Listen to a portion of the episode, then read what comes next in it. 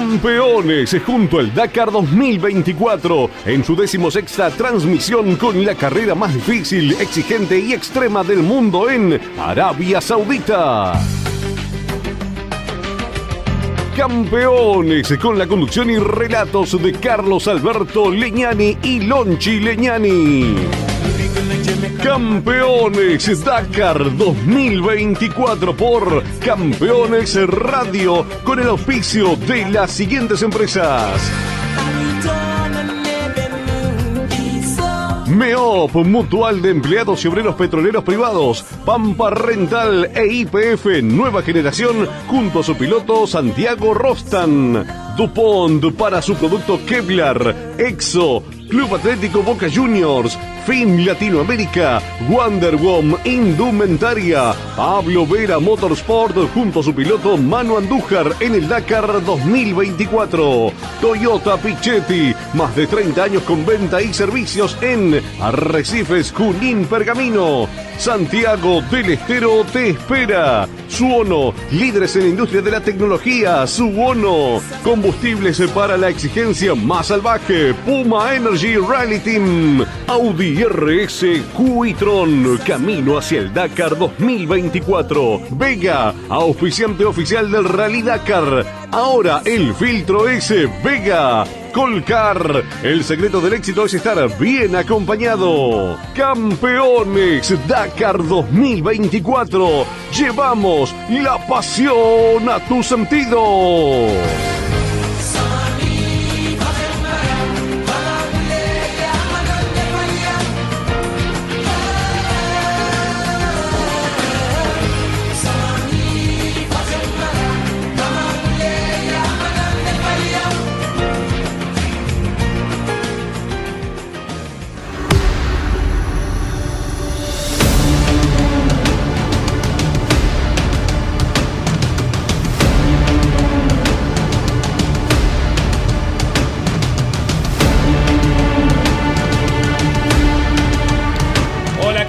¿Cómo están? Muy buenas eh, tardes, muy buen mediodía.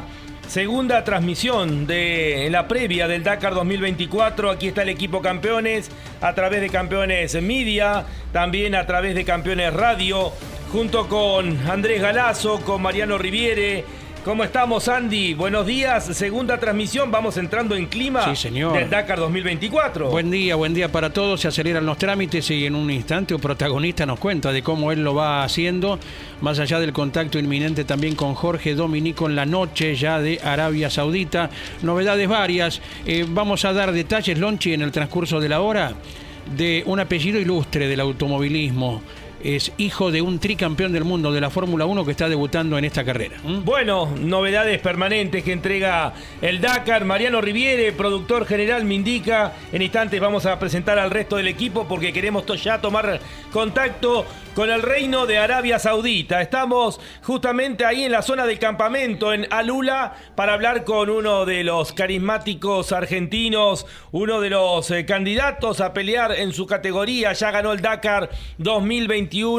Atención, Lobos, me refiero a Manu Andújar. Manu querido, ¿cómo estás? Un fuerte abrazo, feliz año nuevo y le pedimos a Mariano esta comunicación contigo para poder hablar previo a lo que va a ser tu carrera. Un abrazo grande, buenas tardes Manu. ¿Cómo va? ¿Todo tranquilo? Mandarle un saludo a todos desde Arabia. Ya estamos a punto de largar a unas horas nomás de arrancar el prólogo, así que muy emocionado porque ya se termina la espera esta que fue larguísima y arrancamos a lo que vinimos. 6 de la tarde, 10 minutos, ¿correcto Manu, allí en Arabia? Exactamente, 6 de la tarde, 10 minutos, eh, ya es de noche acá, eso de las 5 y 20 empieza el sol. Así que hay que aprovechar las horitas de luz que tenemos. Bueno, Manu, te vamos a aprovechar para, obviamente, charlar de la previa, cómo estás, eh, las horas previas al comienzo de la carrera, pero también aprovechar la imagen para poder mostrar. Te estamos viendo en lo que va a ser tu casa durante los próximos 20 días. Exactamente, este es el motorhome en el que estoy yo con Tommy, que es mi amigo, y acá vamos a estar los próximos 20 días prácticamente instalados, viviendo, por suerte estamos muy cómodos, así que se la pasa muy lindo acá también. Eh, ¿Qué tenés ahí en el motorhome? Obviamente tenés una tu cama, la de Tommy, eh, que es una cucheta, eh, tenés el lugar para planificar seguramente y analizar luego de cada etapa para comer. Eh, ¿Qué es lo que tenés en ese motorhome? Sí, tenemos, son dos camas, mi pieza está en el fondo que es una piecita chiquita, Tommy duerme acá, justo acá arriba hay una cuchetita donde él duerme, tenemos unos sillones y, básicamente acá en Alula está muy lindo el clima, entonces se puede estar mucho tiempo afuera, pero a medida que empezamos a bajar ya empieza el frío, empiezan las noches más congeladas que he vivido y es un resguardo el motorhome, es un lugar lindo para estar, para planificar, para descansar, eh, para todo. Te saluda Andrés Galazo, mi compañero de cada Dakar. Vamos por la decimosexta edición, Manu. Así que bueno, te saluda Andy. Abrazo boquense, buen día, Manu. Bueno, ¿Cómo bueno, va? no hablemos de Boca, por favor. Eh, Es un patrocinante de Manu. Le, le estamos ayudando a que también agradezca a los demás patrocinantes, Manu. Sí, ¿cómo va Andy? ¿Todo bien? Bien, bien. Sí, como siempre Boca, eh, Boca está en mi corazón y siempre lo vamos a llevar a todos lados y siempre lo vamos a acompañar a donde, a donde sea. Sí, señor. Bueno, eh, Tommy seguramente ya tiene la hoja de ruta para ir a buscarte al final de, de cada próximo especial, ¿no? Por supuesto, bueno, eso andando día a día, viste cómo es esto, pero bueno, Tommy es un amigo de fierro, amigo de la infancia mío y Tommy tiene un Dakar menos que yo, pero tiene la misma cantidad de Dakar, me ha acompañado todo, así que es para sacarse el sombrero ante lo que ha hecho este, este chico por mí y el cariño que nos tenemos, así que eh, un agradecimiento muy grande a él. Eh, te saluda el productor general de las transmisiones, Mariano Riviere, otro bonaerense, este de Lobería. Manu, ¿cómo te va? Gran abrazo. Siempre dispuestos a pensar de qué minutos se viene qué para vos. Danos detalles y qué quedó de lo que se pudo charlar con David Castera en la jornada de ayer. No, ahora viene la ceremonia de largada donde vamos a ir a la rampa a sacarnos una foto familiar, grupal ahí. Eh, nada, es todo lo que se suele hacer previamente al Dakar y te ayuda a matar un poco la ansiedad de estas horas de, largar, así que también se aprovecha y se hace. Eh, y nada, la charla ayer estuvo buena, hablaron muchos temas, eh, también salió el comunicado de KTM, que fue un golpe me parece para, para ASO, para el Dakar, así que no, no, no sé qué es lo que va a pasar, como sigue esto, la verdad. Eh, tema cuatriciclos, de la categoría en particular, vos habías dejado ya tu mensaje, tu opinión en la previa. ¿Con el director de la carrera se puntualizó algo en particular, Manu? No, la verdad que con David no, no hemos hablado nada, es una persona que si bien le tenemos mucho cariño por lo que ha hecho por el deporte y todo, es muy, no sé si es la palabra, pero es su opinión sobre todas las demás y es respetable porque hoy en día es el dueño de la categoría, así que, que nada, se va a hacer lo que, lo que disponga David. ¿Y qué sensaciones tenés, Manu, en el futuro para los cuatriciclos? La verdad no son muy muy buenas. Este año somos 10 cuatris nomás acá en Arabia. No dejaron que corrieran los, más. Los 10 que estamos, los 10 que estamos somos los, mejores, creo yo, los más rápidos, los que vienen corriendo muchas carreras.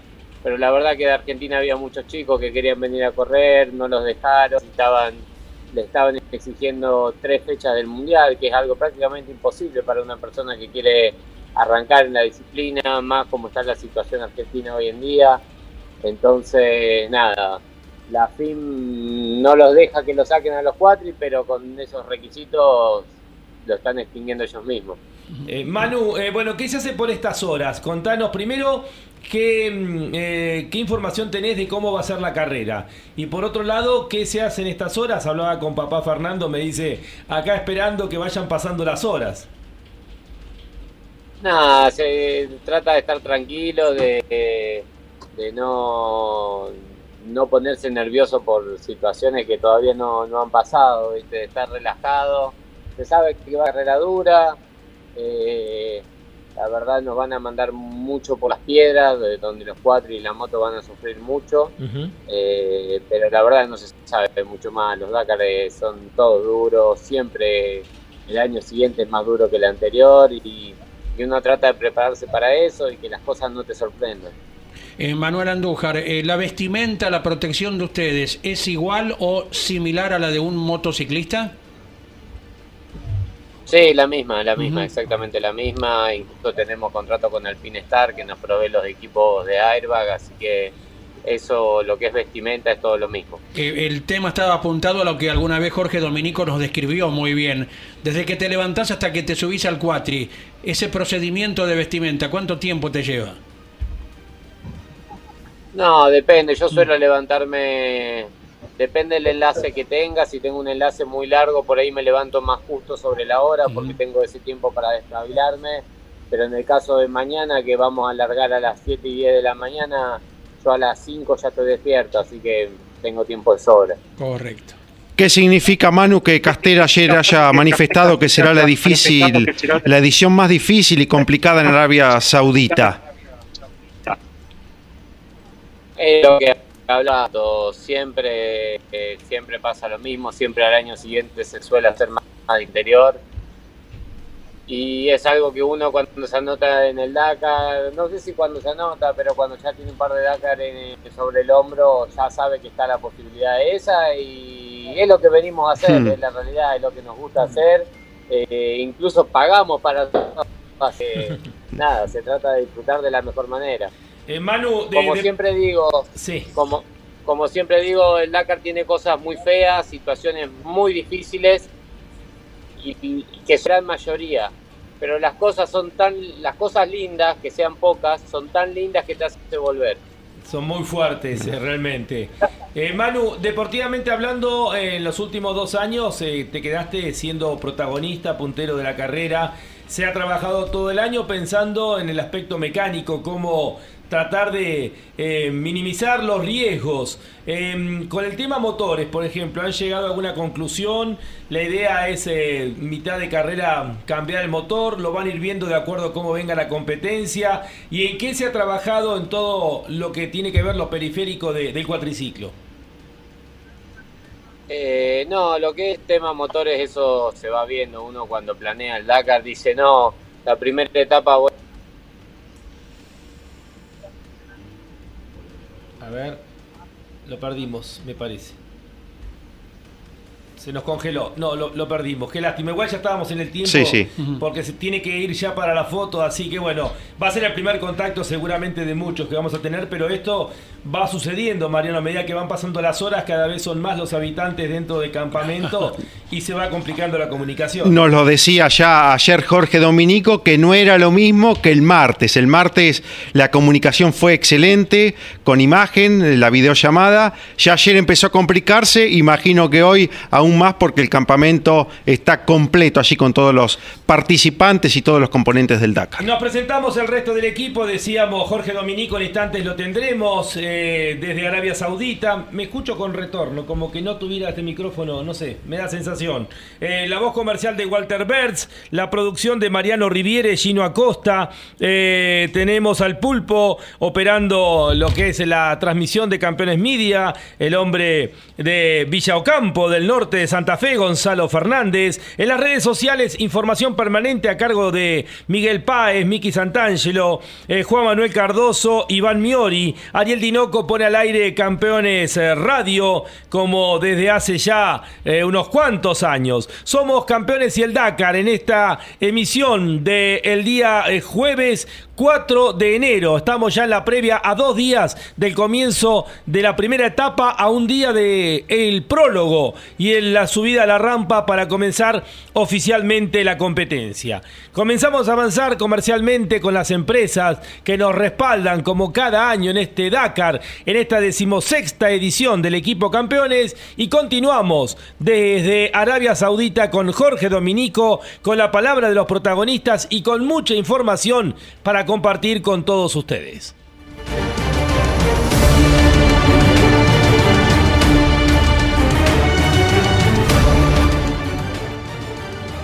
DuPont para su producto Kevlar, Exo, Club Atlético Boca Juniors, FIM Latinoamérica, Wonder Woman Indumentaria, Pablo Vera Motorsport junto a su piloto Manu Andújar en el Dakar 2024. Audi RS Quitron, camino hacia el Dakar 2024 junto a su piloto y copiloto Matías Ekstrom y Emil Bergvist. Colcar, concesionario oficial Mercedes-Benz, Colcar, el secreto del éxito es estar bien acompañado. Acceso este kilómetro 35, Moreno. Toyota Pichetti, más de 30 años con venta y servicios en Arrecifes, Junín y Pergamino. Pichetti es Toyota. MEOP, Mutual de Empleados y Obreros Petroleros Privados, Pampa Rental, IPF Nueva Generación y Vega, junto a su piloto Santiago Rostan. Disfruta todo el año. Santiago del Estero te espera para relajarte y cargar de energías en Termas de Río Hondo. Viví todos los mejores momentos en la tierra de encuentros. Santiago te espera. Termas es vida.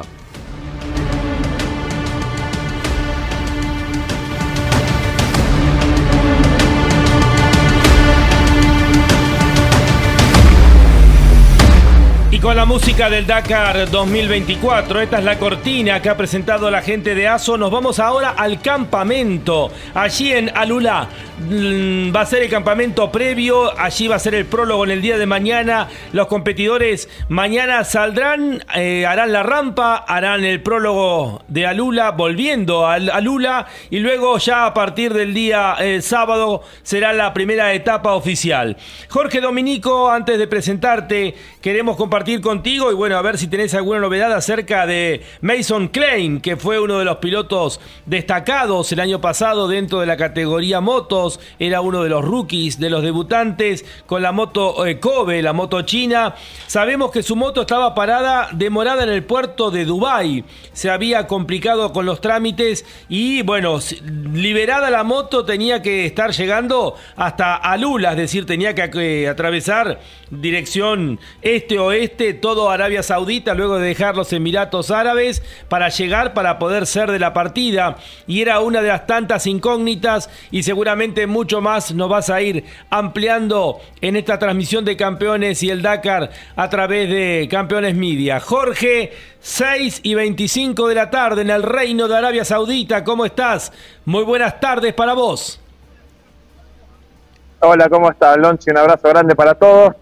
Eh, ya recién, como cada día, a la hora que saludamos, se está yendo el sol en este momento y atrás mío se están preparando lo que en un ratito va a ser el desfile de los pilotos, desfile de a pie, diferente va a ser a lo que estábamos acostumbrados.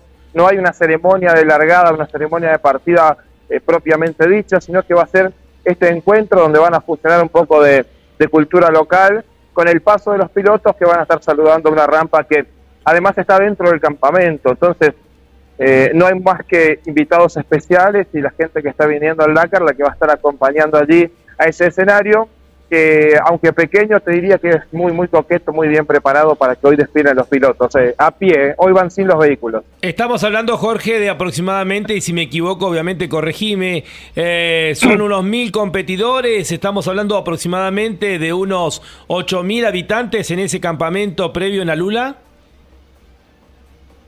Sí, más o menos, es el promedio, el promedio habitual, entre 5, 8 mil, eh, es lo que suele haber, siempre hay invitados, hay hay muchísima gente que trabaja en logística, eh, más allá de los equipos, eh, un promedio de, por lo menos tres o cuatro mecánicos por, por piloto, porque hay equipos que tienen incluso más que eso, porque hay gente que mueve los camiones, logística, pero eso es lo, que está más o menos ahora preparándose para estar cerquita de aquí, de, donde habitualmente está el fogón, todavía apagado, enfrente a la carpa grande que está detrás nuestro, que es el comedor, y en el fondo las luces que, que son el escenario que se está también preparando, ayornando. Hay una pequeña eh, un recibimiento, una recepción allí. Para los que ya se adelantan, pueden eh, acaso picar algún plato típico que todavía no nos acercamos a ver de qué se trata. Bien, bien, pero aquí tenemos el envío del Greco como cada día, Lonchi. ¿eh? Así es, se lo, vamos, se, lo vamos a mostrar en un rato, el envío del Greco para...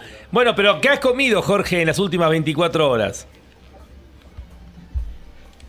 No recuerdo, a ver, hoy me mm, dos porciones de ensalada, eh, había dos tipos de, lechuga, de tomate cherry, eh, hay mucho ají, morrones en la ensalada, y una especie de, de, ¿cómo se dice? Cuando mezclas el aceite con el vinagre, una vinagreta, eh.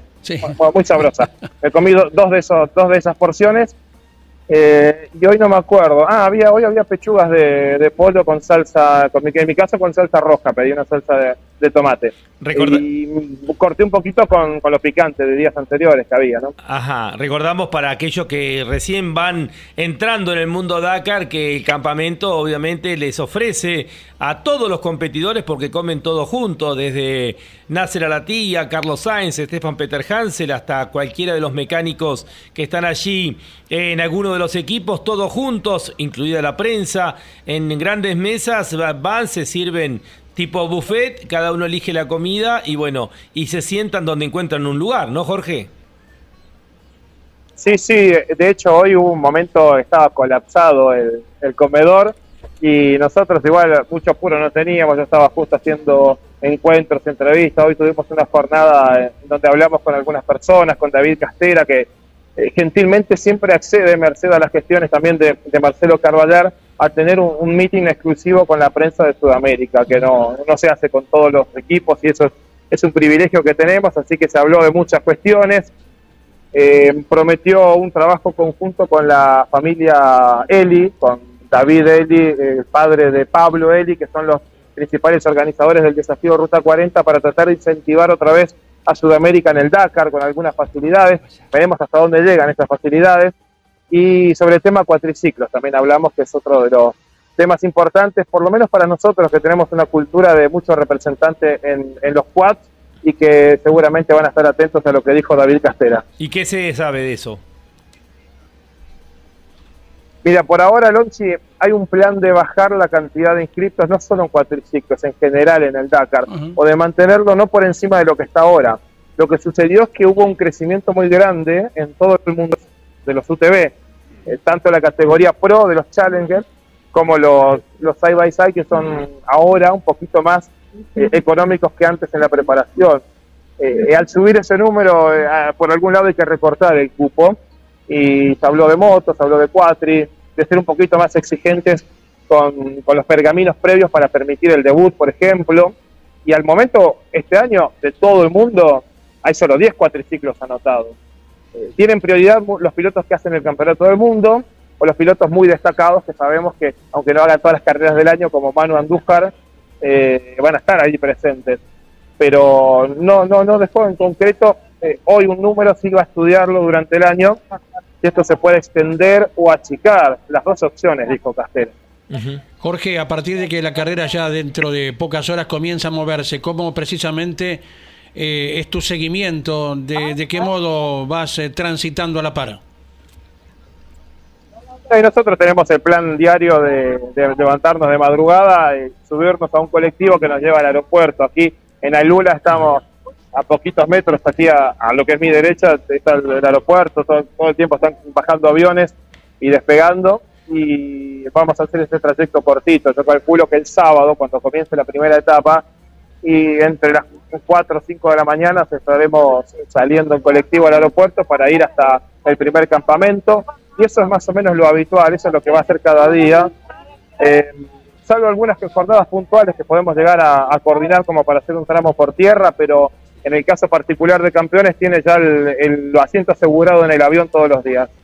Eh, Jorge, decíamos eh, mm, a través de información que entregaba nuestro colega eh, Quique Naranjo desde España, seguramente lo vamos a tener aquí que en los próximos días, que Mason Klein, que fue una de las sensaciones del Dakar anterior, estaba complicado porque eh, su moto china Kobe eh, creo que se pronuncia así, Kobe, estaba bloqueada en la aduana de Dubái y tenía un día de traslado hasta Alula y que podía llegar a ser una de las complicaciones. Estaba prácticamente eh, con tiempo de descuento para tratar de llegar y ser protagonista del Dakar.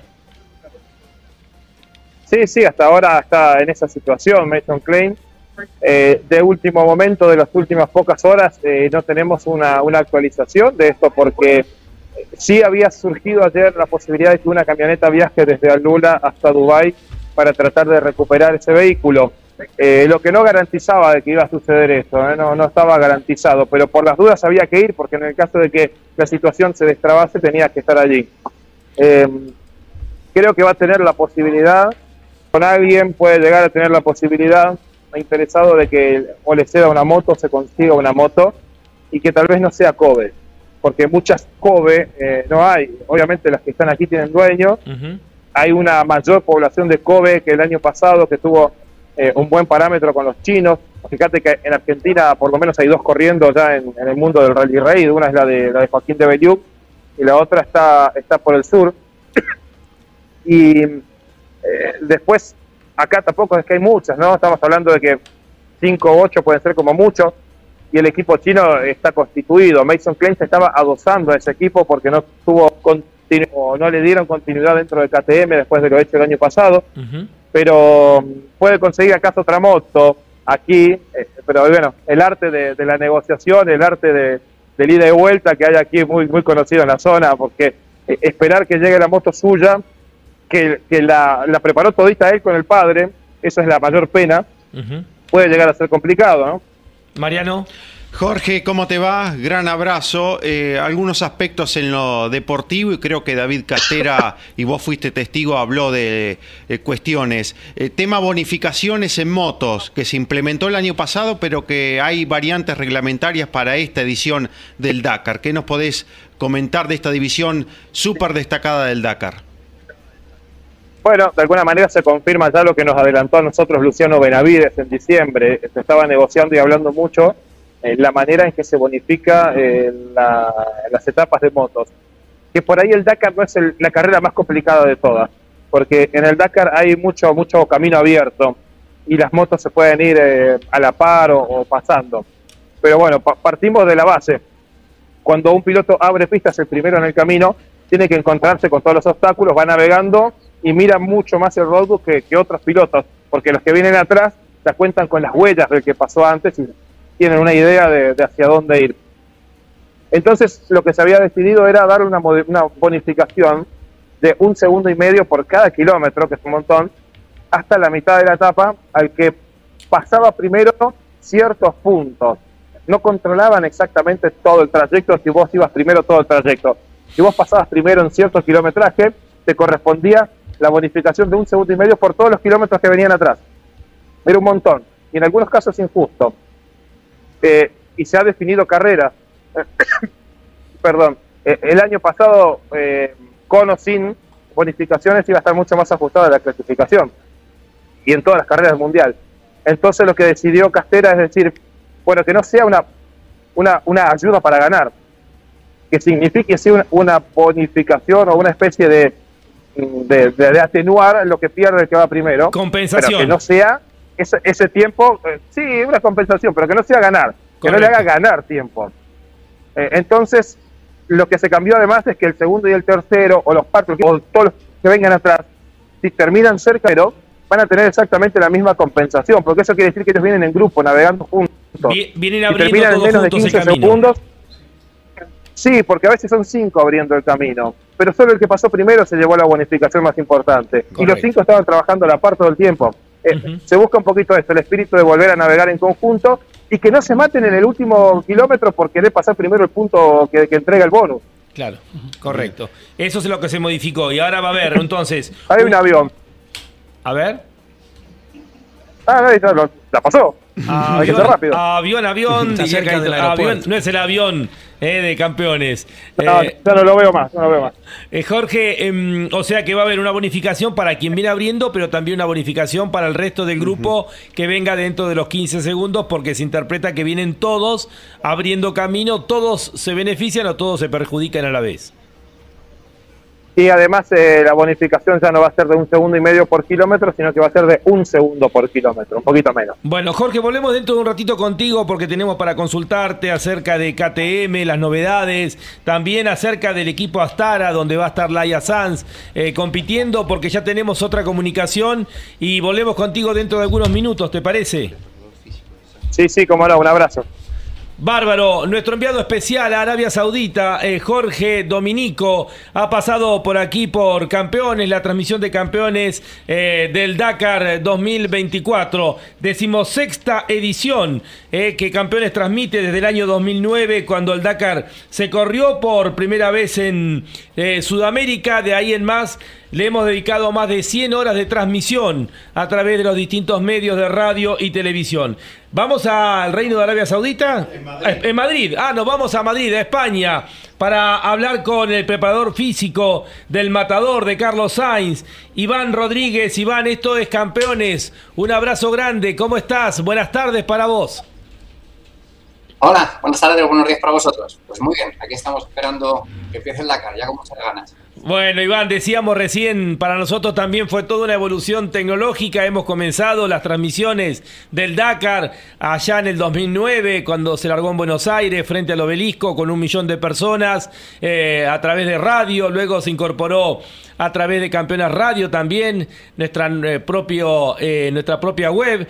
También ahora Campeones TV, Campeones Media, que nos permite también verlos. Así que es un gusto. Bueno, y contanos, por favor. Eh, ¿Cómo fue la preparación? Hemos visto algunas imágenes de tu pupilo, el matador Carlos Sainz, para llegar con todo. Y para mí me siento totalmente identificado. Tengo 62 años, la misma edad de Carlos. Así que bueno, ¿cómo se preparó el matador para esta nueva edición del Dakar? Bueno, la verdad es que este año llega muy bien, a pesar de, esos 61 años, que es lo que más me sorprende de él. Eh, yo llevo mucho tiempo entrenando a atletas, corredores, ciclistas, y la verdad es que lo suyo es algo algo increíble, que con 60, 61 años siga manteniendo este nivel de motivación y esta ganas de entrenar día a día y de superarse es algo que solo puede conseguir él, que, puede, que solo puede conseguir un campeón. O sea, que esa parte mental es, es algo que ya lo tiene innato y que yo creo que el día que deje de correr el Dakar o que deje de competir, va a dejar de ser Carlos, o sea, lo que es Carlos como, como todos conocemos. Bueno, el nivel de preparación física este año ha sido un año raro, porque como tuvo el accidente, estuvo tres o cuatro meses muy parado, no podía hacer apenas ejercicio, no podía moverse, y creo que eso ha sido incluso todo lo contrario, eso ha sido un revulsivo para que haya entrenado con mucha fuerza, con muchas ganas. Normalmente Carlos es una persona que entrena durante todo el año, pero en verano tiende a relajarse. Solo los meses de julio y agosto se va con su familia a Mallorca y normalmente desconecta un poco de la, de la parte física. Y sin embargo, este año ha sido todo lo contrario. Yo la parte que hago con él suelo empezar en, a principios de septiembre y acabo ahora, justo esta semana hemos acabado con el último entrenamiento el martes antes de viajar para allá y este año cuando me llegó en septiembre, que normalmente me llega a lo mejor a su 50, 60% de, de nivel físico, este año estaba ya al 85. Entonces fue, Carlos, ¿qué has hecho? Pero, pero, pero qué bien estás. Y venía con muchas ganas y con muchísima motivación. yo creo que ha visto que este es el año importante para él, para decidir si sigue o no sigue, para dar el do de pecho con, con Audi y poder ganar este rally. Y quería hacer todo lo que estuviera en su mano y creo que lo ha conseguido y lo ha hecho. Eh, Iván, tu organización se llama Sinergia Top y bueno, por lo que estamos viendo, eh, es una rutina que varía día a día desde el lunes al domingo. Eh, bueno, tenemos 55 minutos de bici indoor en 6 bloques de 45 segundos a máxima potencia. En los días lunes, bueno, 30 segundos por debajo del 50%, recuperación en 4 minutos. Los martes, una hora y media de fuerza, sauna en reposo, así. cada día es una rutina diferente que vos adaptás para la edad de Carlos o es una rutina que se aplica para cualquier competidor del Dakar? No, no, son totalmente diferentes. Es más, Carlos tiene una forma de vida muy compleja porque tiene muchos eventos públicos, muchos viajes. Luego le gusta mucho acompañar a su hijo a la Fórmula 1 y cada vez que tiene un viaje de Fórmula 1 a mí me, rompe la, todos los esquemas. Porque es un viaje transoceánico, porque cuando llega al hotel me hace una foto del hotel y digo, ¿y solo tienes esta bicicleta o estos? Entonces, para mí es muy difícil entrenarle, pero bueno, eh, tengo gran confianza con él, nos conocemos muy bien, o sea, en cualquier momento me dice, Iván, te has pasado, capullo, o Carlos, aprieta más, hoy estás vago, y entonces nos conocemos muy bien y esa complicidad creo que nos ayuda mucho en este sentido y creo que nos hace trabajar muy bien. Y los entrenamientos son muy diferentes y dependen mucho. O sea, yo lo hago un programa, un programa semanal, yo el lunes por la mañana suelo hablar con él, Carlos, bien, mal, regular, esta semana bien, analizo un poco los datos de todo lo que ha entrenado y le establezco una semana pero luego es muy normal que me llame un miércoles y me dice, Iván, que tengo un evento de empresa que no puedo entrenar hoy, pues ya a empezar de nuevo. Tenemos que reiniciar el entrenamiento, tenemos que empezar de nuevo tenemos que hacer todo de manera diferente. Lo bueno que tiene Carlos es que le da igual entrenar a las 6 de la mañana que a las 11 de la noche. esto lo, hace muchísimas veces. Y esto es una gran capacidad, que es algo que a mí, por ejemplo, me cuesta. Si a mí me dices, levántate a las 6 de la mañana para entrenar, entreno, pero no soy capaz de hacer un entrenamiento de alta intensidad como hace él. Pero él tiene esa capacidad, supongo que pensará en a la tilla te voy a ganar o voy a ganar a todos mis rivales y esa fuerza mental, ese orgullo lo saca y es capaz de hacer unos entrenamientos fantásticos en cualquier momento y, aunque esté cansado. Luego también tiene una posibilidad muy importante que en su, gimnasio, en su casa tiene un gran gimnasio con una sauna, con un montón de medios y esa parte lo podemos hacer en cualquier momento del día y además siempre arropado y apoyado por su familia. O sea, Rey su mujer, es la primera que Iván, si lo que sea tú me dices, y yo le, le doy con el látigo para que baje a entrenar. Que esa parte es importante, esa apoyo familiar. Eh, Iván, vos sabés que te voy a contar una anécdota. Tenemos un gran boxeador, hoy ya veterano, argentino, Sergio Maravilla Martínez, que de hecho vive en las afueras de Madrid, fue campeón del mundo Sí. y es un obsesivo con el entrenamiento. Me ha tocado compartir con él eventos de dos o tres días y de repente decía, voy un rato a la habitación, iba a entrenar, a hacer abdominales, flexiones de brazos, su rutina, eh, otra ducha y, bajaba y así era. Era muy, muy divertido y muy gracioso ver estos intervalos de repente desaparecer 45 minutos o una hora, ¿no? Y era para seguir entrenando, ¿no?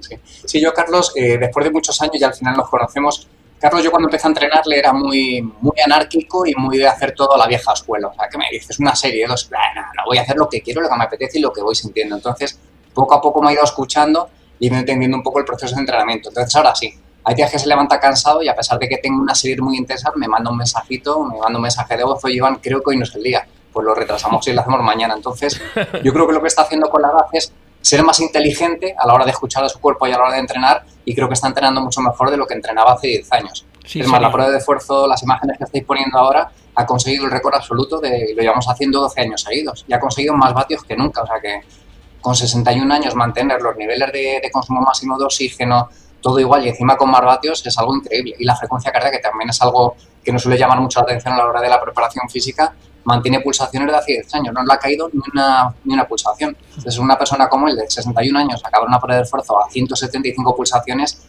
es algo que no está al alcance de cualquiera, pero es que ni de gente de 50 y pocos años. Entonces, para eso sí que es alguien muy, muy especial. Qué bárbaro. Te saluda Andrés Galazo, integrante y compañero acá de Campeones. Admiración eh, por las explicaciones, Vale. Iván. Un abrazo muy fuerte, muy buenas tardes.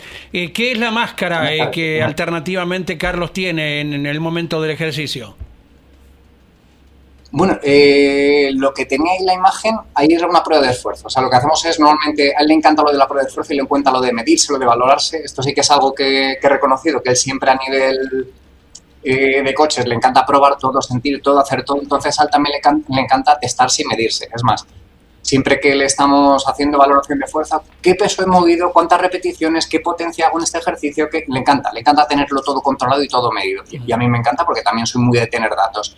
Y lo que hicimos en esta prueba era la segunda, porque le encanta hacer siempre la que hacemos al empezar el entrenamiento en septiembre, y esta que la hace la apura todo lo posible. Creo que este año fue el 28 de, de diciembre cuando lo hicimos. Y le encanta tener un poco todos esos resultados. Esa máscara lo que hace es analizar la cantidad de oxígeno que está utilizando y la cantidad de CO2 que está soltando. Y con esto tenemos un control de lo que está pasando dentro de su cuerpo y si ha habido una mejora o no ha habido una mejora, hasta dónde podemos llegar. Sí, Para mí lo importante de esto es, sobre todo, al inicio del entrenamiento. Es donde tenemos que entrenar, en qué zonas está peor. La parte final para mí no sería importante porque ya no le voy a entrenar, pero le encanta. Le encanta ver el resultado y le encanta ver bien, lo he hecho bien y me voy a machacar. Y más que físicamente, yo creo que es un revulsivo para él a nivel mental de estoy bien, estoy con fuerza y tengo más motivación para hacerlo bien. Exacto. ¿Intervienes también en la alimentación de Carlos? Eh, no mucho y tampoco se deja. sí que le ayuda un poco en la suplementación, pero su comida, su vino, su, eso es difícil de, de convencerle. Sí que alguna vez utiliza algún nutricionista y le sigue un poco, pero así como la parte física de entrenamiento es súper disciplinado y sí señor, lo que usted me mande, para la parte de nutrición, Prefiero, prefiero un poco más de actividad física, pero Claro. no, no privarme de un buen vino o una rica comida. Eh, sí, sí. Iván, Sí, sí, eh, eh, lo, de, lo del matador, lo de Carlos Sainz, es un ejemplo de la prolongación también de la vida del ser humano a los 61 años, como vos decías, está en su mejor momento físico, también es una señal eh, para aquellos eh, que, bueno, que... mm, quieren entrar en un entrenamiento, eh, quieren tener una vida, una calidad de vida superior. Eh, eh, lo del matador demuestra justamente que se puede lograr. Y la segunda consulta, esto tiene que ver, él puede llegar a este rendimiento porque toda su vida eh, practicó actividad deportiva, tuvo un buen entrenamiento. Alguien que ha hecho poca actividad en su vida, ¿puede llegar a, un- a una calidad de entrenamiento, no digo como la de Carlos Sainz, pero parecida? Sí, yo doy mi opinión, que porque en esto hay mucho que investigar todavía y mucho que decir, pero mi opinión es que lo importante es la cabeza, o sea, la cabeza es la motivación y Carlos la tiene al 100%. Entonces, si tú estás motivado, te apetece entrenar y tienes un día malo, pero le saltas y sigues con él. ¿Qué suele pasar cuando tenemos, yo tengo 45 años? Yo he competido mucho, he sido ciclista de cierto nivel Pero ahora ya cuando salgo con mis compañeros, pues cuando me aprietan mucho, pues ya no me apetece seguir. ¿Por qué? Porque tengo dos hijos, porque mi vida, entonces me busco excusas a mí mismo y no entreno tanto. Entonces yo estoy peor que, que cuando tenía 30 años, por supuesto. Y cuando tenga 60, pues me gustaría tener esa cabeza que tiene Carlos para poder seguir siendo igual. ¿Qué le pasa a Carlos? Que Carlos sigue siendo igual, o sea, igual, igual. Es que tiene la misma mala leche y la misma agresividad. Yo, como os he dicho, he sido bastante buen ciclista y me gusta mucho entrenar. Entonces, hay veces que salgo con él a entrenar. Eh, ¿Por qué? Porque le motivo y porque salimos juntos. Pues os voy a poner típico ejemplo de Carlos cuando salgo a entrenar con él. Hacemos tres horitas o cuatro horitas de bicicleta. Empezamos en la primera hora, cuando llega una primera subidita me empieza a acelerar Carlos, ¿dónde vas? Eh, que hoy nos toca suave, venga. Bueno, pues ya empezamos a jugar y, le adelanto. Y cuando lo adelanto, ¿qué? ¿Qué? Joder, Iván, si es que está muy fuerte, ¿qué tal? Pero es que me lo intenta otra vez en la segunda hora y la tercera y en la cuarta. Y al final, cuando estamos llegando al coche, me vuelvo a hacer otro sprint para intentar ganarme. Y no, nunca se cansa, nunca se cansa. Y sigue, y sigue, y sigue, y sigue. Entonces esa mentalidad, esa... el ser insaciable, el querer siempre ganarme, aunque sepa que estoy muy mejor que su nivel, pero sigue y sigue y sigue. Entonces yo creo que lo importante es esto. Entonces, si queremos tener un ejemplo de vida para el resto de mortales, su, ejemplo no es el mejor. Lo que sí que tenemos que intentar es hacer, buscar un movimiento. ¿Qué pasa? Cuando tengo 40 años todo es fácil y cuando tengo 20 no hay que hacer nada. O sea, mi cuerpo mejora. Sin embargo, con 60, con 61, como tiene él, lo que hay que hacer es entrenar más y con más cabeza. Él tiene la suerte de que no, no envejece, entre comillas, a nivel físico, porque él hace un entrenamiento de mucha intensidad y muy duro y al día siguiente está relativamente bien, relativamente fresco. Esto se basa en base a años y años de entrenamiento. O sea, su cuerpo es, funciona muy, muy bien. Aparte que luego utiliza métodos, como habéis visto, como entrenamiento en hipoxia intermitente, entrenamientos en calor, utiliza los mejores medios, entre comillas, y, luego además las asesoramos bastante bien sus entrenadores. Pero luego lo que sí que tenemos que intentar es que si tú eres una persona normal, que tengas el hábito. O sea, yo creo que lo importante es buscar el hábito. A él le encanta la bicicleta y le encanta la bicicleta. ¿Por qué? Porque correr o, subir a la montaña, que también es algo que le gustaba mucho, tuvo una rotura del tendón de Aquiles y no lo puede hacer demasiado, porque en el momento que se pasa de una hora empieza a tener molestias y, y nos repercute y nos fastidia tres días de entrenamiento. Entonces yo creo que el consejo para todo el mundo sería que busquemos la actividad que más nos guste, sea nadar, sea montar en bicicleta, sea jugar a pádel, o sea jugar a tenis o lo que nos apetezca y tener siempre una rutina y no perderla y siempre tener retos y tener motivaciones. El reto de Carlos Sainz es el Dakar, por eso creo que os he dicho al principio que el día que Carlos deje de correr el Dakar, o se pone a competir a cualquier otro tipo de actividad, o si no va a dejar de ser Carlos y va a envejecer. Eso es lo importante, tener un reto. Yo creo que deberíamos intentar hacerlo todos, tener un reto y tratar de conseguirlo. El reto puede ser participar en una prueba en un maratón, o perder 5 kilos, o ser capaz de levantar mi peso en una sentadilla, o lo que sea, pero tener retos. Entonces, teniendo retos vamos a hacer todo lo posible por conseguirlo y no llegar al abandono, que es lo que le pasa a todo el mundo. Sobre todo ahora que llegamos a enero, propósitos del año nuevos, y venga, me voy a apuntar a un gimnasio. y al cuarto día estoy muerto de agujetas y no vuelvo a repetir. Eh, Carlos, ¿sabe si, si el piloto de Fórmula 1 de Ferrari acompañará a su padre en algún momento, como ya lo ha hecho? Eh, pues mira, eh, está en Madrid ahora porque también como tenemos bastante relación con él, está entrenando y está preparándose muy bien para, esta temporada. Y, en principio sí que tiene previsto acercarse, pero depende también un poco cómo vaya la evolución de la carrera. yo creo que si la cosa va muy bien, irá a verle seguro. o si la cosa va muy mal, trataré de ir a apoyarle, pero creo que está esperando un poco a ver qué está pasando. Pero lo que sí que está en toda la familia, incluso yo mismo, estamos todos los días, nos metemos en la página del Dakar y viendo el waypoint, a ver cómo va, a ver en qué puesto está pasamos mucho, muchas mañanas ahí viendo cómo, cómo están los resultados. Bueno, podés seguir también la transmisión de campeones a través del canal de YouTube y podés seguirlo a través de Campeones Radio de la aplicación. Podés bajarte la aplicación en tu celular de Campeones Radio y seguir la transmisión también. Vamos a dedicarle como cada año cinco horas eh, por la mañana, cuatro horas por la mañana, hora de Argentina, desde las 9 de la mañana. Las, hay cuatro horas de diferencia de las 13 horas tuyas hasta las 13 de Argentina, que son las 17 y por la noche, bueno, ya va a ser la madrugada de 22 a 24 horas de Argentina también el resumen Iván, eh, muchas gracias por toda la información que nos diste. Hemos aprendido un montón al lado tuyo. Felicitarte por el trabajo que haces junto con el Matador, eh, preparador físico de Sinergia Top. Un abrazo grande desde Argentina y gracias por estar aquí en Campeones. Muchas gracias a vosotros por la oportunidad. Seguiré. Un abrazo. Abrazo grande. Iván Rodríguez ha pasado por campeones contándonos los, el entrenamiento, la preparación física del matador. Carlos Sainz con sus 61 años para enfrentar un nuevo Dakar. La pausa. Francisco Arredondo, piloto Puma Energy Rally Team, ya está preparado para el máximo desafío con un combustible de la más alta calidad. Puma Energy Rally Team, calidad para la exigencia más salvaje. Rocker, Soxy, Puma Lubricantes, Agro, Colección Gómez, Federación Patronal, Don Antonio, Belona Prieto y Bairoleto junto a su piloto David Sile en el Rally Dakar 2024. MEOP, Mutual de Empleados y Obreros Petroleros Privados, Pampa Rental, IPF Nueva Generación y Transportar, junto a su piloto Santiago Rostan. Atención a los amantes de la tecnología. En Suono vas a encontrar lo último en tecno a precios increíbles. Suono, www.suono.com.ar. Vega, auspiciante oficial del Rally Dakar. Ahora el filtro es Vega. DuPont para su producto Kevlar, Exo, Club Atlético Boca Juniors, FIM Latinoamérica, Wonder Woman Indumentaria, Pablo Vera Motorsport junto a su piloto Manu Andújar en el Dakar 2024. Audi RS Q-tron camino hacia el Dakar 2024 junto a su piloto y copiloto, el matador Carlos Sainz y Lucas Cruz. Colcar, concesionario oficial Mercedes-Benz, Colcar, el secreto del éxito es estar bien acompañado. Acceso a este kilómetro 35, Moreno.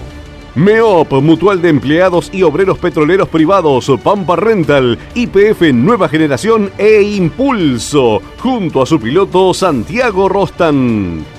Oscar Santos, piloto Puma Energy Rally Team, ya está preparado para el máximo desafío con un combustible de la más alta calidad. Puma Energy Rally Team, calidad para la exigencia más salvaje. Disfruta todo el año. Santiago del Estero te espera para relajarte y cargar de energías en Termas de Río Hondo. Viví todos los mejores momentos en la tierra de encuentros. Santiago te espera. Termas es vida. DuPont para su producto Kevlar, Exo, Club Atlético Boca Juniors, FIM Latinoamérica, Wonder Woman Indumentaria, Pablo Vera Motorsport junto a su piloto Manu Andújar en el Dakar 2024.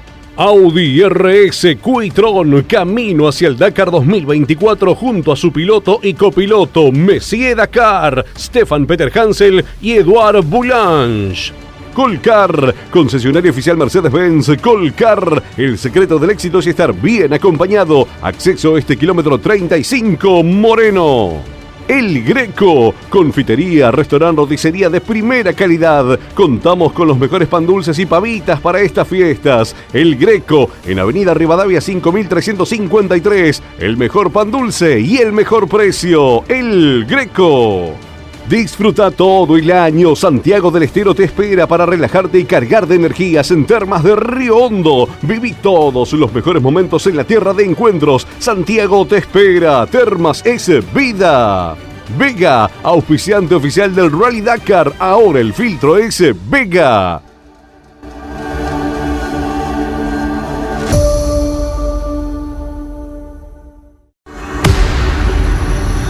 Bien, se nos cruzó por delante Miguel Páez, pero bueno, son tantas las cámaras acá en los estudios de campeones. Estamos, recordamos que vamos a sortear eh, un par de auriculares. Antes les quiero contar que Suono eh, tiene distintos tipos de productos. Uno de ellos vamos a ser el que vamos a sortear, que va a ser estos auriculares con los que acierten la consigna. Pero les estamos mostrando uno de los parlantes, uno de los productos Suono. Si tenés un negocio o sos revendedor, podés hacerte distribuidor oficial de Suono y no pares de crecer. Para más información, ponete en contacto por Instagram en SuonoArg, SuonoArg o por WhatsApp al 11 27 41 29 11. Suono Beyond Technology. Le enviamos un fuerte abrazo a Germán Cruzado y a Gonzalo Marowski, fundadores de Suono y amantes del Dakar. Un abrazo grande para ellos y acá están Andy los auriculares. Vamos a mostrarlos y vamos a darle algún dato más porque están más perdidos que diríamos motociclista en el desierto. Eh, con la consigna para aquellos que acierten. Vamos a ver, vamos a ponerlo en foco. Estos son los auriculares. A ver, para aquellos que acierten la consigna, Hasta ahora ninguno, ¿eh? Están algunos cerquitas, pero ninguno ha acertado. Esto no lo pueden googlear ni en Wikipedia ni en ningún lado. Es una maldad de Mariano Riviere, de Andrés Galazo y de quien les habla. A ver si Claudio Leñani puede acertarlo también. La consigna para participar de estos auriculares de Suono que vamos a estar sorteando el próximo domingo en la transmisión de campeones por Radio Continental es ¿quién venía ganando el primer Dakar en Sudamérica, en Argentina? Recordamos que se largó del obelisco, tramo de enlace, se largó desde Saladillo, el especial, por caminos rurales, hasta terminar en Trenquelauquen, estábamos, me acuerdo, con Claudio, una multitud, no se podía entrar. Terminaba en Santa Rosa, capital de La Pampa, esa, ese- esa etapa. ¿Quién venía ganando? Eh, la primera, el primer control horario que se corrió del Dakar aquí en Sudamérica. Vamos a darles una pistita, Andy. Dele nomás. Eh, dijimos, tienen que acertar el piloto y la marca. Vamos a ayudarlo. La marca es alemana. ¿Eh? La marca es alemana. Claudio Leñani gritó Volkswagen. No, no, no te vamos a decir nada, Claudio. Y uno más, que después con el correr de los años usó un diseño muy, pero muy particular. Oh, upa, upa, ese dato me, gusta ese dato. Profesores exigentes. Siempre ¿eh? fue, siempre fue un piloto eh, que experimentó los autos nuevos. ¿eh? También. A pesar de que es muy temperamental. Curiosamente se ve que lo tienen como un piloto que es bueno para desarrollar autos, porque en la historia del Dakar siempre has- ha, sido la punta de lanza de distintos vehículos y marcas que se fueron, eh, que después se, se fueron consolidando dentro de la carrera. Sí, señor. ¿eh? Y, Y corre este Dakar. y corre este Dakar. Con un equipo muy, pero muy fuerte. Ah, pero qué cantidad de datos que Es- estás tirando, no, ya está, ahí, Bueno, ahí, ahí. piloto y marca que venía ganando en el primer control horario del Dakar aquí en Sudamérica. Claudio está pensando, ¿quién será? ¿Quién será? Bueno, eh, pueden pasarle a Andrés Galazo a qué número, Andy. 11 44 75 0000 mediante WhatsApp. Una chiquita antes de Dominico, hablábamos de un hijo de un campeón de Fórmula 1 que está debutando, luego lo ampliaremos. Se llama Lucas Lauda. Luquitas hijo, Lauda. Hijo del, bueno, del símbolo de la Fórmula 1 como fue en su época y en la historia, ¿eh? Nicky Lauda, a los 44 años está debutando en la categoría que ahora se llama eh, Challenger, la XT3. ¿eh? Lo estaremos siguiendo también, dado a, bueno, la dinastía de un apellido tan importante. Con ¿eh? un UTV, eh, Lucas Lauda, su hermano se llama, el que corría... Matías. Matías. Matías, eh. Eh, bueno, Lucas está haciendo su primer Dakar. Dijimos Eh, 44 años, ¿sí? Ahí Sí, está. Matías eh, tiene más o menos esa edad, puede ser un poco más. Sí, sí. Nos manda un mensaje, ahí vamos a leer algunos mensajes antes de tomar contacto nuevamente con Dominico. Dice Daniel Bosco, le enviamos un fuerte abrazo a quien hizo aquella nota que siempre recordamos con Nani Roma. Eh, ni bien abandonaba la competencia Nani Roma con el Mini. En Varadero. En Varadero, excelente nota, me siento identificado salvando las distancias, cada día entreno más para desafiar a mis 64 años el karting. Abrazo Daniel Bosco, estábamos hablando de la nota que recién hacíamos con Iván Rodríguez, preparador físico de Carlos Sainz, que de hecho nos pidió el teléfono de Daniel Bosco Claro. porque lo quería entrenar a Daniel Bosco eh, con el karting, me decía, ¿no? Pensé que se sentía identificado Daniel cuando lo veía a Carlos Sainz haciendo bicicleta, lógicamente también. ¿eh? Claro, bueno, tantos, tantos personajes que hacen bicicleta. Bueno, Pechito López hoy sigue haciendo más de 100 kilómetros diarios de bicicleta. Eh, sus compañeros de equipo le dicen que es más un corredor de bicicleta que corredor de autos por el entrenamiento que tiene, ¿no? Eh, Mariano, ¿algo para comentar antes de ir a, con Jorge Dominico? Eh, la presencia, después de su gran trabajo en el desafío Ruta 40 y de ganarlo, de Toya Ya- Echereina, Lonchi. La gran Sí. posibilidad ahora de reafirmar todo ello en el Dakar con el equipo Honda, nada menos, siendo oficial, en este caso, el vencedor del desafío Ruta 40. Le enviamos un abrazo grande a Nico Singoni, piloto del South America Rally Race, ha corrido el Dakar. Nico Singoni, eh, a los, vamos a decir que no para empezar a ayudar, eh, a acertar. Dice, ¿la marca es Volkswagen? Me pregunta. Y le decimos que no. Mira. ¿La actual o la de ese no, momento? la- no, no, no, la de ese momento. Ah, está bien, Ah, está bien. bueno, Riviere, tiraste otro dato. no, ahí. no, no, no, no, no, no. La, la marca en ese momento eh, no era, es alemana, pero no es Volkswagen. Eh, tienen que acertar. Incorrecto. Tienen que acertar. Piloto y marca de quien venía ganando el primer, eh, el primer control horario en la Argentina cuando se corrió el primer Dakar. Abrazo grande, Nico. Vamos a estar transmitiéndote dentro de poco eh, con el SAR, justamente con Jorge Dominico, si es que vuelve de Arabia Saudita. ¿eh? Vamos a volver justamente a tomar contacto. No sabemos si va a volver de Arabia Saudita. ¿Cómo no? Jorge Dominico, te escuchamos en el campamento de Alula. Hola, ¿cómo están? ¿Cómo están? Bueno, eh, me- ¿Qué, qué es el fondo? Para Jorge, ¿es un llamado al rezo? En la trivia, no, no. Son cuatro chicas que están tocando en el escenario mientras antes del desfile. ¿Ya, ¿Se escucha algún llamado al rezo, Jorge? estoy alejando. ¿O están lejos de todo? estoy alejando. No, no, olvídalo porque el, el nuevo Dakar está lejos de las ciudades. Ujú. No, hay que, hay que estar en otro lugar. Sí, sí me acuerdo, 2020, 2021, era, eran, los llamados se escuchaban todo el tiempo. Obviamente que eh, a esta hora ya no, pero cuando hubiésemos empezado el programa, sí, justo en ese horario se escuchaba. Pero ahora estamos lejos de, las ciudades. Estamos, de hecho, varios kilómetros adentro de la ruta más cercana. Es parecido a los campamentos, vos fuiste a Copiapó, parecido a esos campamentos de Chile, que de la ruta principal entraban como 10 kilómetros hacia adentro y estabas en el medio de la nada, de verdad. En algún momento, si se da la oportunidad, eh, nos gustaría poder mostrarle a la audiencia eh, algún llamado al rezo, Jorge, y si se ve alguna mezquita, obviamente, ¿no? Bueno, eso en el transcurrir de los campamentos iremos viendo por dónde andás. Eh, dis- disculpame un minuto, Jorge, Andy, eh, línea para oyentes y algún mensaje para no atrasar a que a aquellos que nos escriben. Bien, bien, Mariano que maneja mejor toda la tecnología está con el chat en vivo, ¿verdad, Mariano? Sí, el chat de YouTube.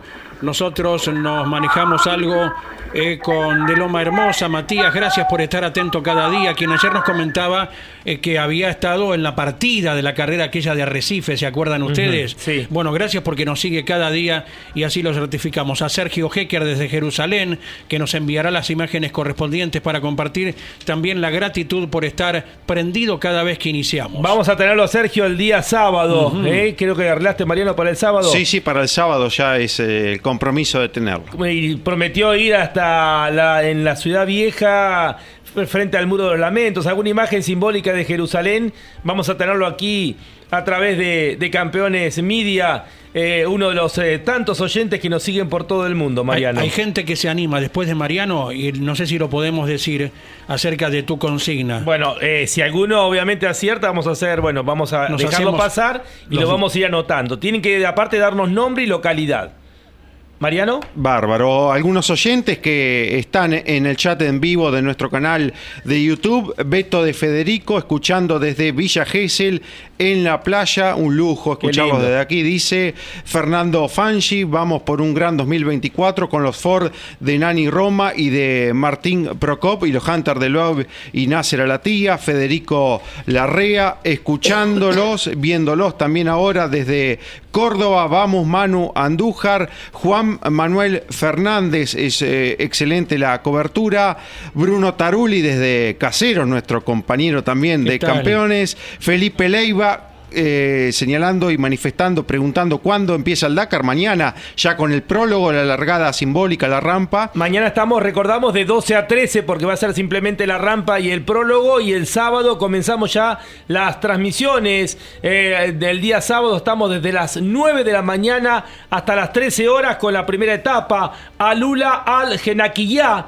Eh, a ver si está bien pronunciado, después me dirá Jorge Dominico, al Genaquillá. Allí será el final de la primera etapa. Estaremos de 9 a 13 a través de Campeones Media y eh, a través de Radio Continental de 17 a 18. Algunos otros seguidores en el chat en vivo, Juan Manuel Fernández, Tomás Park, Martín Sánchez, Juan Carlos Fanucci, Nicolás Masuccini, Alberto Cueva, Juan Carlos Fanucci, escuchando desde Santa Teresita, cómo se extraña por aquí el Triángulo del Tuyú, Franco Lakis, eh, Sebastián Benítez, y muchos que se animan a ir poniendo ya, quién fue ese piloto que ganó el primer referencial del Dakar 2009. Walter Bers, nuestra voz comercial también que estaba siguiendo la transmisión en el día de ayer. A ver, eh, anda tirando, yo no voy a decir si es sí o no, pero vos anda tirando porque tenemos que ir anotando, obviamente, los que aciertan, Mariano. Hay un par que dicen Gerlain Gigerit con BMW, eh, otro que ratifica el mismo nombre de este piloto, otro dice el que volcó el Mini el día de descanso,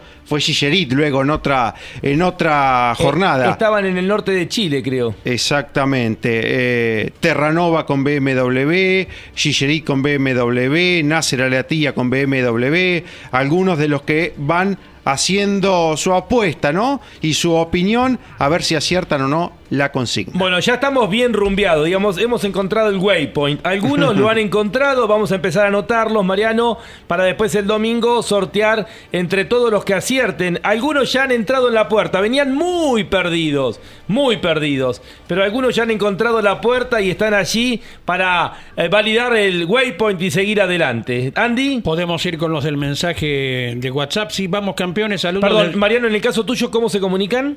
Eh, a través del chat en vivo de nuestro canal oficial Campeones.net en YouTube. Perfecto. Andy. Vamos campeones, saludos desde Caleta, Olivia. Vamos Dakar, Carlos Ortiz. Aquí tenemos más. Buen día. Aquí May desde Capital, disfrutando las coberturas del Dakar como cada año. Gracias a todos. A ver, a ver, a ver, los que se han comunicado últimamente. Juan José desde Caseros, Peter Hansel con BMW. Lo anotamos, ¿sí? Va- Eh, no, ¿se anotamos a, los- a los que acierten, correcto. Seguimos, vamos. Bueno, no, Andy. no, an- pero no, A- dela- agendamos, no, sí. no delatamos a ninguno que si No, acertó no, o no claro. acertó. No, no, ya dimos unas Para cuantas no, pistas. No dar ayudas, ¿eh? no, estamos bastante exigentes. Qué bueno volver de esta manera. Soy Karina, la mamá de Augusto Sanz, navegante de Ricardo Poren, viéndolos desde Parada Robles. Felicitaciones, queridos amigos. Gracias a ustedes. Ahí ¿eh? en Exaltación de la Cruz. Sabemos que seguirán eh, cada una de las transmisiones siguiendo a sus seres queridos. Excelente transmisión, como siempre, gracias.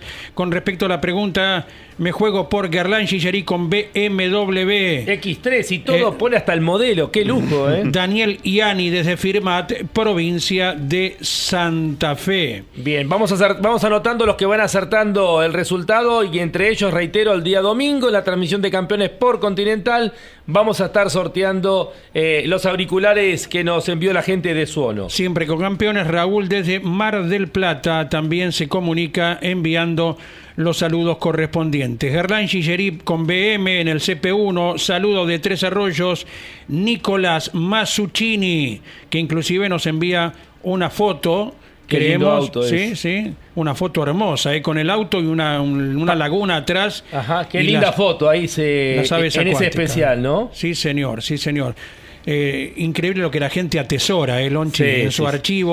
Eh, en esta carrera que, como vos decís, crea. leyendas. y que para cada uno de los que tuvo el privilegio de ver pasar, aunque sea por la Panamericana, por alguna ruta, eh, los autos, todos te cuentan cuando sale el tema del Dakar y saben que uno está vinculado, hasta gente que no, no siga habitualmente las carreras, ah, yo tengo una experiencia con el Dakar, es increíble lo que ha aprendido y lo que ha significado ese fenómeno social que despertó silenciosamente y que generó un millón de personas en el obelisco cuando comenzó. Y bueno, ese mismo día es acerca de lo que estamos. No, al día siguiente es de lo que estamos hablando. Mariano, ¿alguno más? Eh, sí, desde Comodoro Rivadavia también se están eh, comunicando. Davo, Eduardo Colachili desde Chacabuco, Joaquín Rasich desde Concepción del Uruguay, Mirko Sconocini, muy buena la transmisión campeones, saludos desde Rosario, Lucas Cárdenas, saludos para ustedes desde Bariloche, Lucas y Gustavo Cárdenas. Carlos Brouchow desde Entre Ríos, Rock Hales eh, también se comunica, dice volvé Orly Terranova, recordemos que el mendocino no es de la partida en esta edición del Dakar. Reiteramos, para los que quieran comunicarse, ya hoy mm, eh, tenemos uno más que me hace seña Andy, pero mm, mañana tenemos de 12 a 13 eh, mm, una nueva transmisión, ya con lo que va a ser la rampa, para ir leyendo los mensajes de la gente y la consigna. Mariano, en tu caso... Eh, a través del chat en vivo, Campeones.net, nuestro canal oficial de YouTube, donde en este momento escribe Miguel Tafura y dice muchos saludos desde la capital del Dakar, Las Flores, en los pagos de los Patronelli. Indiquen siempre el nombre, lo sacamos por deducción. Benjamín Masu Eh, Garlán Gillerí con un BMW y suponemos que es de Villa Regina por el teléfono. Eh, también desde la Patagonia, Bariloche, puede ser Nasser con BMW, Luis Aranda, como todos los años firmes junto al Dakar.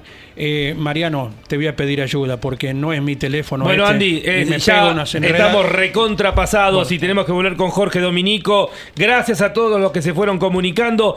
Cuando tengamos el mapa de Arabia Saudita, les vamos a poder mostrar, vamos a pararnos ahí en la pantalla, como le gusta a Claudio, y mostrar. Les contamos que Arabia Saudita oficialmente se denomina Reino de Arabia Saudita. Su gobierno es una monarquía absoluta, ocupa el 80% de la península arábiga. Dentro de la península arábiga, obviamente, tenemos eh, varios países que rodean justamente a Arabia Saudita.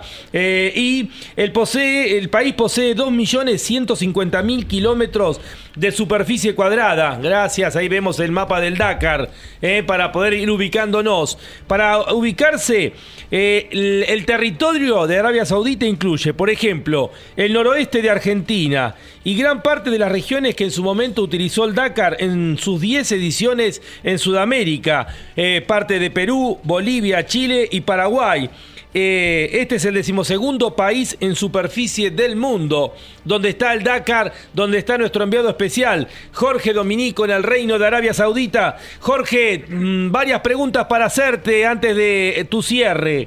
Ayer hablábamos de Hunter con Nasser Alatilla, Sebastián Loeb como candidatos, Toyota, Yacid Al-Raji, Ginel de Villiers, Lucas Moraes, el brasilero, Seth Quintero, la aspiración a que se meta en un top 5 nuestro Juan Cruz Jacopini, Audi con los autos eléctricos, con los eh, RSQ y Tron E2, con Stefan Peter Hansel, Carlos Sainz, Matías Ekstrom, los Ford de Nani Roma, Martín Procop, el checo, los Minis de Baidota Sala, Paul Navarro, el español. Eh, ¿Qué es el Astara, eh, Jorge, que tripula Laia Sanz? Es un Century, el mismo que el año pasado, mismo modelo, el Century. Se llama Century, es- Astara es el auspiciante. Eh, claro, hasta ahora la empresa que auspicia eh, al equipo, el vehículo es un Century. Es uno de los buggies. El mismo que el que desarrolló Serradori más que nadie, eh, Matthew es el sudafricano. Y ellos tienen la versión de CR7 del Century, tanto la Haya como la uruguaya Patricia Pintagagos. Correcto. Eh, Jorge, ¿qué nos podés decir acerca de KTM, las noticias de los últimos eh, minutos? Bueno, eh, fue un adelanto que dimos nosotros aquí cuando llegamos, eh, junto a, la confirmación de Jordi Viladón. La verdad que en el mundo nadie se había percatado de que KTM en la lista de anotados no estaba con el tilde en la columna del Mundial. Sí están anotados en la carrera, pero no van a sumar puntos por el Mundial.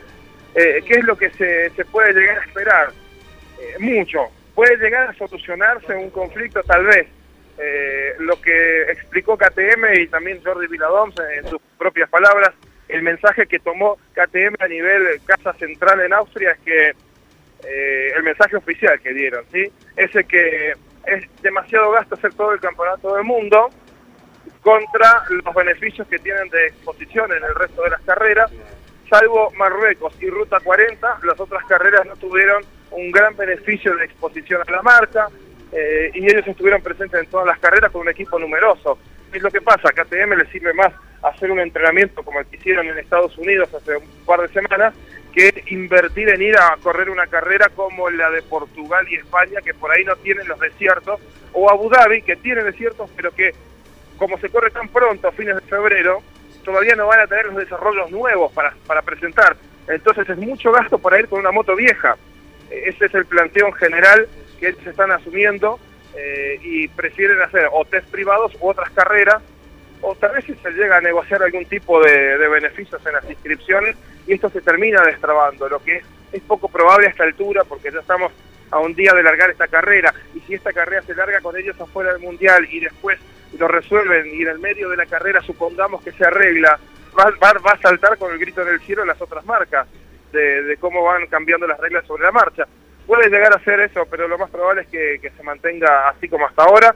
Eh, esto incluye a todos los campeones mundiales del 2016 y en adelante, porque en KTM está Toby Price, está Matías Wagner, está Kevin Benavides, eh, está Sam Sunderland dentro de Gas Gas, eh, son importantes. Luciano Benavides, campeón reinante, con los Barna dentro de la misma familia. Son muchos pilotos importantísimos que no suman dentro del Mundial. Jorge, estás en Alula, eh, ayer lo decías, ubicado en la región de la Medina, una de las ciudades emblemáticas eh, del mundo islámico. Es una ciudad histórica ubicada en lo que se llamaba, ayer lo decías, la Ruta del Incienso. Cuenta con una población de apenas 5.400 habitantes, eh, cuenta con construcciones que datan de hace más de 2.000 años de antigüedad, de adobe y madera. Alula fue fundada en el sexto siglo antes de Cristo, junto a un oasis en un valle del desierto, lo que lo convertía en una zona fértil y con agua al formar parte de la ruta del incienso, comercializaba lujos de Arabia, como eran las especies y la seda, que iban y venían de Arabia hacia otros países, como Egipto o la India. La ciudad nueva, que se creó en el siglo XX, se ha establecido al lado de la ciudad vieja. Las montañas de la región han sido trabajadas eh, al estilo Petra en Jordania para realizar necrópolis. Alula es una tradicional villa árabe al lado de un oasis tiene el potencial para ser uno de los destinos turísticos arqueológicos más importantes del mundo y a eso apunta justamente Arabia Saudita en esta apertura de promoción turística. Sí, de por sí ya, es uno de los puntos que más convoca a Lula eh, dentro de toda la región. Luego se han impuesto otras ciudades. Eh, se está trabajando en lo que todavía no es una realidad, que es la futura ciudad de Neón, ustedes recuerdan, en el año 2020 estuvimos allí, un campamento en la nada misma, y, el proyecto que estaba de rellenar con arena unos terrenos que estaban eh, en el eh, margen del Mar Rojo para crear una ciudad inteligente, amigable con el medio ambiente, planificada para el año 2030. Eh, y eso estábamos hablando en el año 2020, cuando recién llegamos aquí. pero Lula es de las clásicas, de las históricas, y, tiene muchas pronunciaciones muy, muy similares, dependiendo también de, la lengua por la, por la que venga. Algunos le dicen al hola con, una boca más abierta, más parecida a una O, otros le dicen como una U, otros lo pronuncian con una boca abierta, pero eh, con, la lengua hacia afuera como A, como al ala, y, lo mismo pasa con las escrituras, dependiendo del idioma con el que uno las va pronunciando. Es tan antigua que cada una de las lenguas de la región conoce desde hace mucho tiempo, entonces tiene apropiada su propia pronunciación hasta del nombre de la ciudad. Correcto. Em, por otro lado, bueno, Jorge, lo dijiste al pasar, Andy, no es un tema menor. Luego del ataque de Hamas a Israel, eh, que repudiamos totalmente. Em, a este año, Jorge, por lo que tengo entendido, los competidores no llevan la bandera de sus países al lado de sus autos para tratar de evitar la posibilidad de algún atentado. Eh, obviamente recordamos también que Arabia Saudita cada tanto es atacado por Yemen desde el sur. Eh, y también por otro lado, vos lo dijiste, se iba a tratar de evitar campamentos en zonas pobladas. Sí, sí, son todas medidas eh, preventivas en, en algún sentido y recomendado porque el Dakar trabaja muy, muy de cerca con todo el servicio de inteligencia saudí eh, que está conectado en toda la región.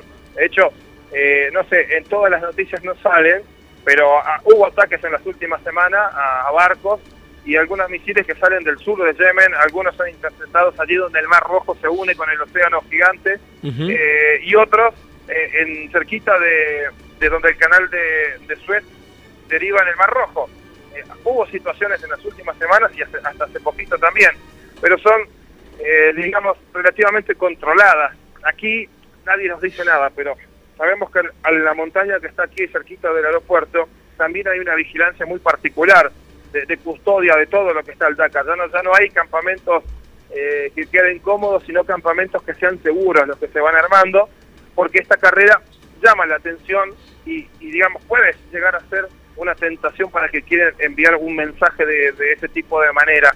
Por eso es que se recomendó, eh, contrario al, reglamento del Campeonato del Mundo que indica que hay que tener una bandera identificatoria, para esta carrera en el reglamento particular se dice que los nombres de los participantes no tengan la bandera que identifica a la nación para que la nación a la que representa o de la que son nativos no sea eh, fácil de ver. Igualmente, bueno, hay vehículos que tienen ploteada la bandera gigante en el auto, más allá de esa banderita que está al lado del nombre, y equipos y camiones. pero es una medida que se tomó particularmente en esta carrera y que no había pasado en años anteriores. Eh, otro tema vinculado a la política internacional, seguimos con los rusos disfrazados de otras, de otras nacionalidades. Por supuesto no está el equipo eh, de los Kamaz, eh, bueno, obviamente que representa al ejército ruso, pero Denis Krotov, por ejemplo, figura como kazajo. Claro, él tiene ya desde hace seguramente dos años que, está corriendo con esa licencia de, de Kirguistán. De Kirguistán, eh, correcto. Pegadito ahí, pega, pegadito a Kazajistán, es esa región. Eh, y hace años que ya está corriendo con eso, bueno, años no, este, el, conflicto surgió en el año 2020. Sí, segundo año. En el curso del 2020 eh, surgió la sanción de, de la Unión Europea para que todos los campeonatos del mundo que se organizan en Europa no tengan eh, presencia de, la bandera de Rusia. Esta carrera no es en Europa, pero el organizador es europeo, porque es una empresa de Francia. Por eso es que también se adhiere a esa regla. Da una pauta a esta de lo que es el mundo, ¿no? Donde permanentemente hay un conflicto en vigencia de menor, menor o mayor envergadura, ¿verdad? Pero nunca deja de haber en el globo terráqueo la venta de armas, las invasiones y todo lo que conocemos desde, desde el principio de la historia. Y está bien que el deporte no se haga el distraído como en otras épocas y que literalmente se sancione a aquellos que, como el caso de Rusia, ha invadido Ucrania. Algo más, Jorge, si no tengo una pregunta para una adivinanza para ustedes tres, para vos, para Mariano, bueno, Miguelito Páez, que está también acá en la producción, para Gonzalo, que también puede participar, para Andy, para cerrar el programa del día de hoy. Pero algo más tenés para contarnos, Jorge, en el campamento en Alula? Y eh, eh, luego lo ampliamos, mañana hablaremos seguramente más, eh, pero hace un ratito no arranqué el programa en punto porque veníamos de una reunión de esas fugaces que, por momentos te, convocan, hacen a la tilla y dice, bueno, ahora puedo.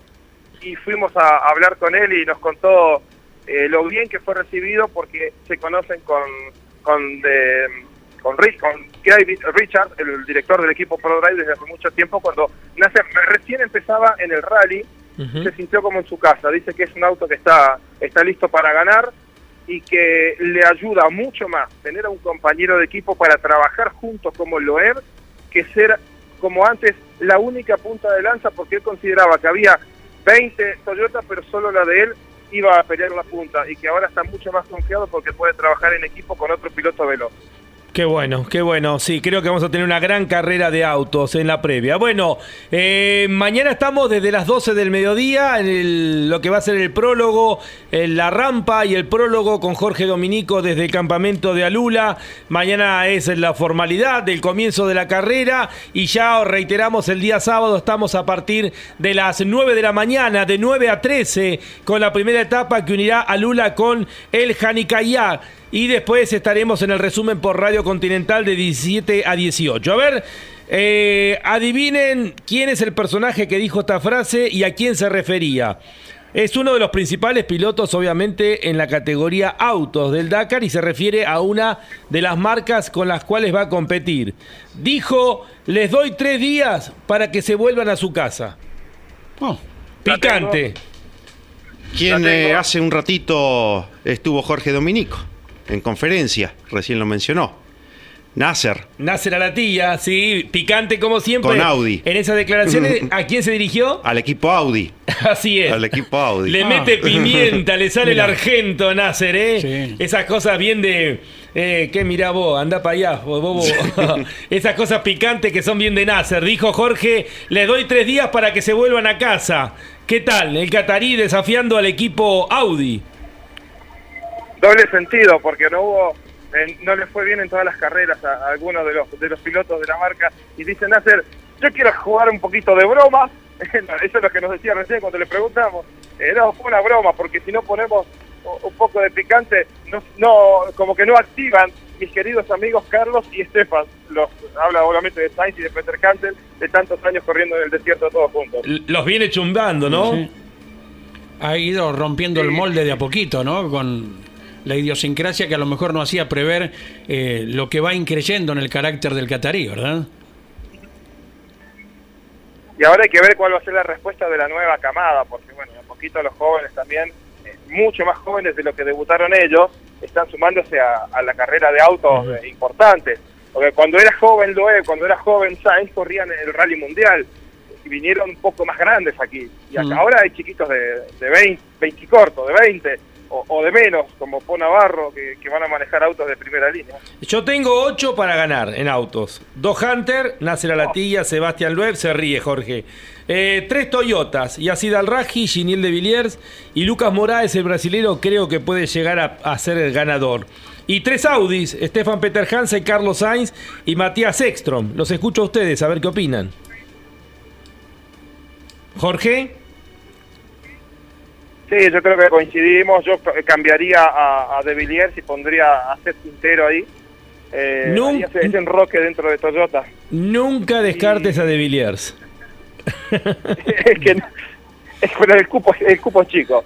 Eh, y sabes qué, no, no me sorprendería ver a un brasilero de, de los Hunters, porque si los Hunters andan bien, Ujú. algunos de los Vanguard que alquilan y que, pa- que ya compraron y tienen su propio auto, ¿Algún sudafricano? por ahí adelante. Eh, no, está Marcos Vanguard estaba ahí. Ujú. Eh, hay hay de, de Brasil que ya vienen corriendo, de hecho hasta el Certoes corrieron con uno de esos, de esos Hunters, y al menos conocen el auto desde hace tiempo. Bueno, ¿alguno más El- quiere agregar ustedes sobre el Creo final? que el hecho de- del cambio de marca de Nasser Alatilla con la super experimentada Toyota abre notablemente el juego. Y reafirmo algo de- manifestado días pasados, eh, la confianza de un top 5 para nuestro Juan Cruz Jacopini.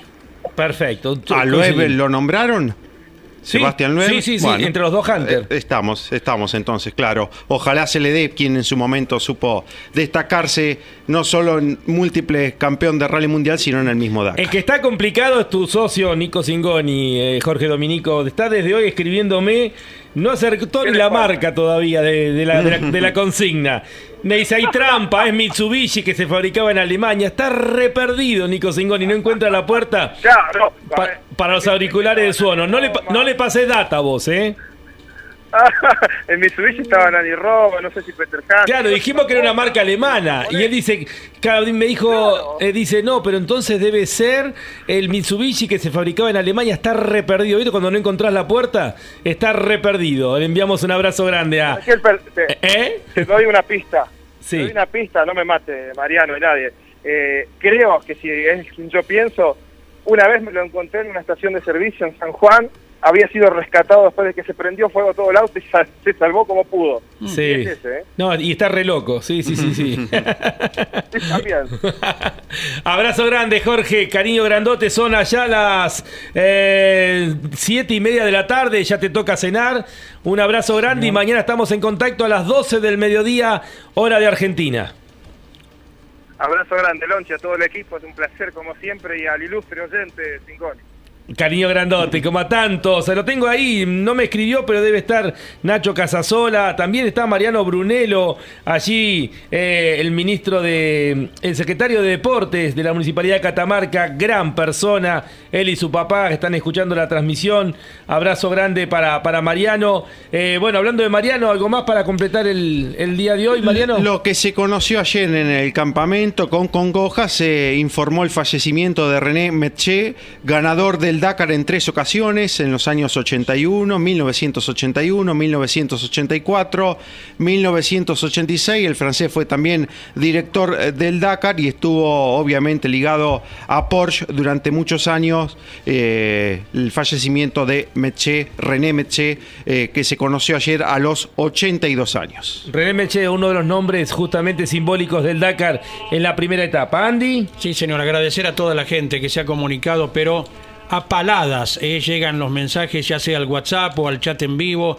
Trataremos durante toda la competencia de ir eh, respondiendo eh, a cada uno los deseos, especialmente para los argentinos. Hay gente que extraña a, Silva y Espataro, recuerdos de otras competencias, especialmente por Sudamérica. El deseo para los compatriotas. Gracias, gracias a todos. eh. Gracias a todos, hacemos lo que podemos literalmente en este poco tiempo. Ya nos vamos a desandar el próximo sábado con las transmisiones largas. Nos reencontramos mañana a las 12 del mediodía, seguramente con imágenes de la rampa que nos va a brindar Jorge Dominico, la palabra de distintos protagonistas, especialmente los argentinos. El Dakar está cada vez más cerca. Comienzo de año, la carrera que genera leyendas permanentemente. Hasta mañana con este auténtico espíritu Dakar.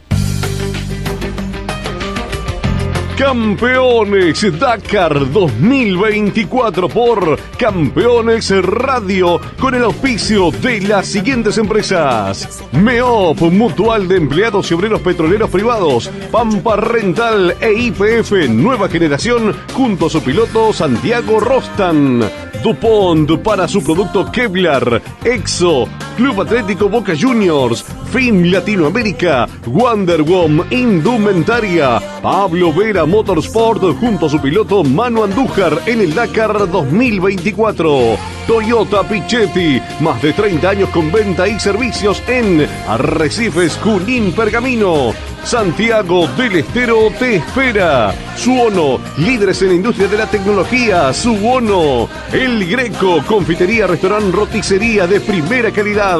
El mejor pan dulce y el mejor precio. Combustibles para la exigencia más salvaje.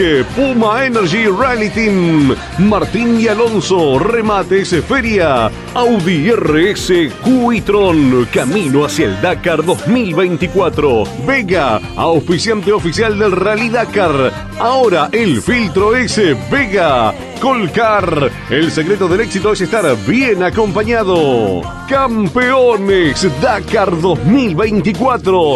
Llevamos la pasión a tus sentidos. Sports.